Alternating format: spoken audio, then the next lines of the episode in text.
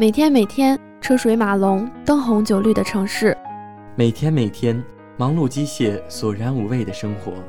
或许你正在经历着暗淡的人生、不堪的际遇；或许你正意气风发，生活满足而无憾。都不妨试试停下脚步，片刻驻留，听段故事，听首音乐。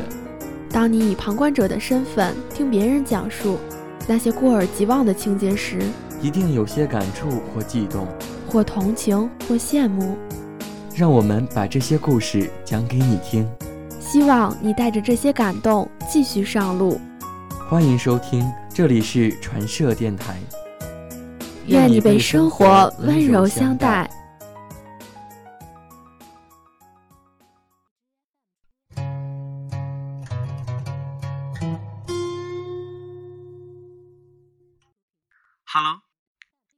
上好，这里是我想对你说，我是本期主播爱殿下。我的城市下雨了，你们的呢？很多时候我喜欢独处，独处的时候我喜欢思考人生。每周有一段属于自己一个人的时间，我可以暂且摆脱城市的纷扰，摆脱家庭的束缚，专心想一些事情，常常思索什么才是快乐，怎样才能获得快乐。也许每个人对此会给出不同的答案吧，而每个人随着年龄的增长，对快乐的定义也不尽相同吧。对于一个婴儿来说，每天感受妈妈的抚摸和拥抱就是快乐的；对于一个幼儿来说，每天和小朋友疯跑打闹就是快乐的；对于一个少年来说，得到老师的肯定和表扬，他就是快乐的。对于青年来说，也许交到心仪中的女孩，或者找到理想的工作就是快乐的；对于中年人来说，也许事业飞黄腾达且孩子乖巧懂事就是快乐的；对于老年人来说，也许有子女的时常探望就是快乐的。通常，未成年人获得快乐不费吹灰之力，而成年人获得发自内心的快乐却很难。对于未成年人，尤其幼儿，身边的一草一木都能。激起他们强烈的好奇心，而这些常常被成年人所忽略的或忽视的，每一朵花开，每一片叶落，每一声鸟鸣，都能让幼儿为之雀跃，手舞足蹈。这些与物质无关，而大部分成年人却丧失了获得快乐能力，或者说，成年人的快乐燃点越来越高。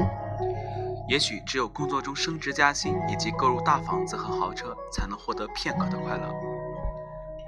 当然，我没买过这些，我无从探知当事人有多快乐。但是，总觉得成年人的快乐大部分来自于物质上的极大丰富。当然，物质对于成年人来说的确很重要，要不怎么说衣食足而知荣辱呢？比较我们父母那一代人，我们这一代人早已经解决了温饱问题，休闲生活。但是，有些人仍然快乐不起来。究其真正原因。不只是我们所生存的社会环境给予我们的压力，更重要的是我们的心态。人家买辆豪车或别墅，其实想来和自己有什么关系呢？但有时却影响着我们的心情，这大概就是攀比心吧。作为成年人，偶尔羡慕一下别人的生活，这没有错。如果能让羡慕之情转化为奋斗的动力，当然更好。但如果仅仅是羡慕加嫉妒，但并未改变什么，这就是多余的。其实，成年人获得快乐的途径有很多种，不单单取决于物质，更重要的是练就平和的心态，进而获得源于心灵和精神的快乐。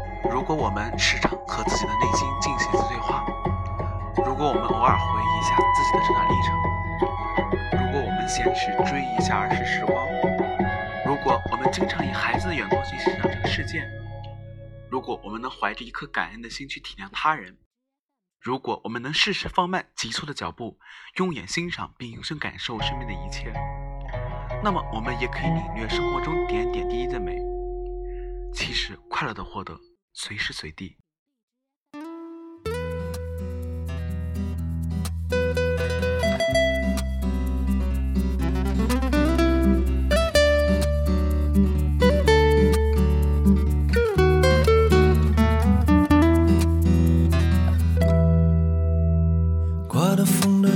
你在等车，我开着车碰巧路过，不忍心看你受大风折磨，掉过头猜你上了末班车。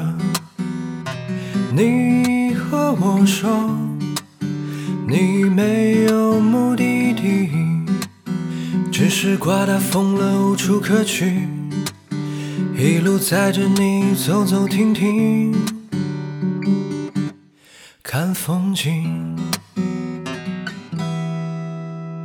这空气如此沉默，看着路灯一点一点闪过。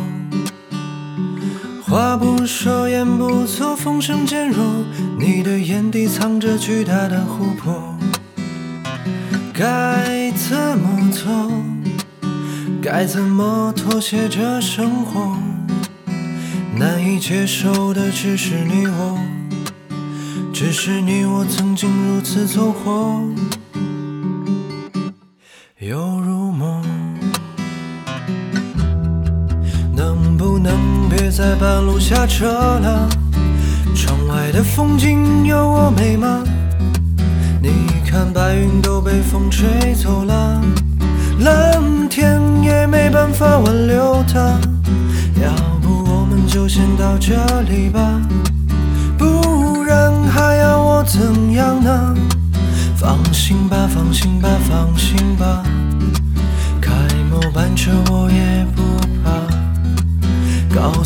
告诉他，告诉他，我流眼泪是风沙太大。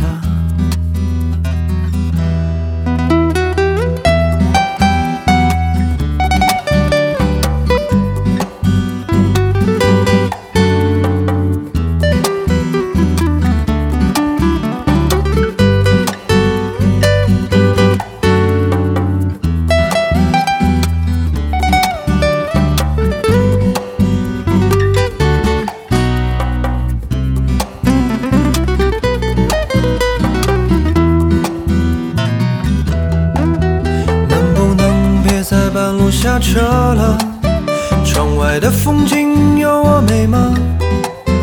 你看白雪都遮住了繁华，